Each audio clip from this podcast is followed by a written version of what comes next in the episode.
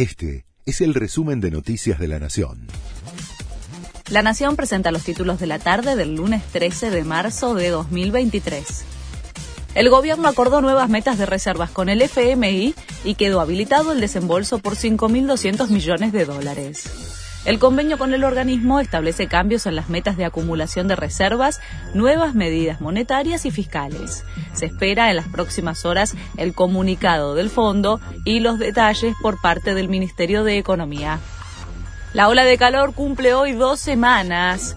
Son 14 días consecutivos de temperaturas extremas en la ciudad de Buenos Aires. El Servicio Meteorológico Nacional prevé la llegada de un frente frío durante las próximas horas y promediando la semana las temperaturas se acercarán a los valores más normales para la época. Murió el empresario azucarero Carlos Pedro Blaquier, dueño de Ledesma.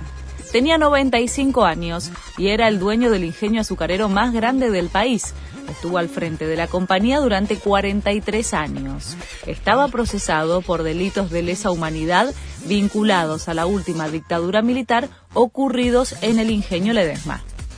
Se derrumban las acciones de los bancos en Estados Unidos. Ya son tres los que entraron en quiebra. Silicon Valley Bank, Signature Bank y Silvergate Bank también caen los papeles de la mayoría de las empresas en Wall Street y crece el temor a un contagio global. Se completa la séptima fecha del torneo de la liga. A las 9 de la noche, Colón, en el último puesto de la tabla, recibe a Newell's en Santa Fe, que buscará llevarse tres puntos para acercarse a la cima, ya que en la próxima fecha recibe en Rosario a San Lorenzo, único líder del campeonato.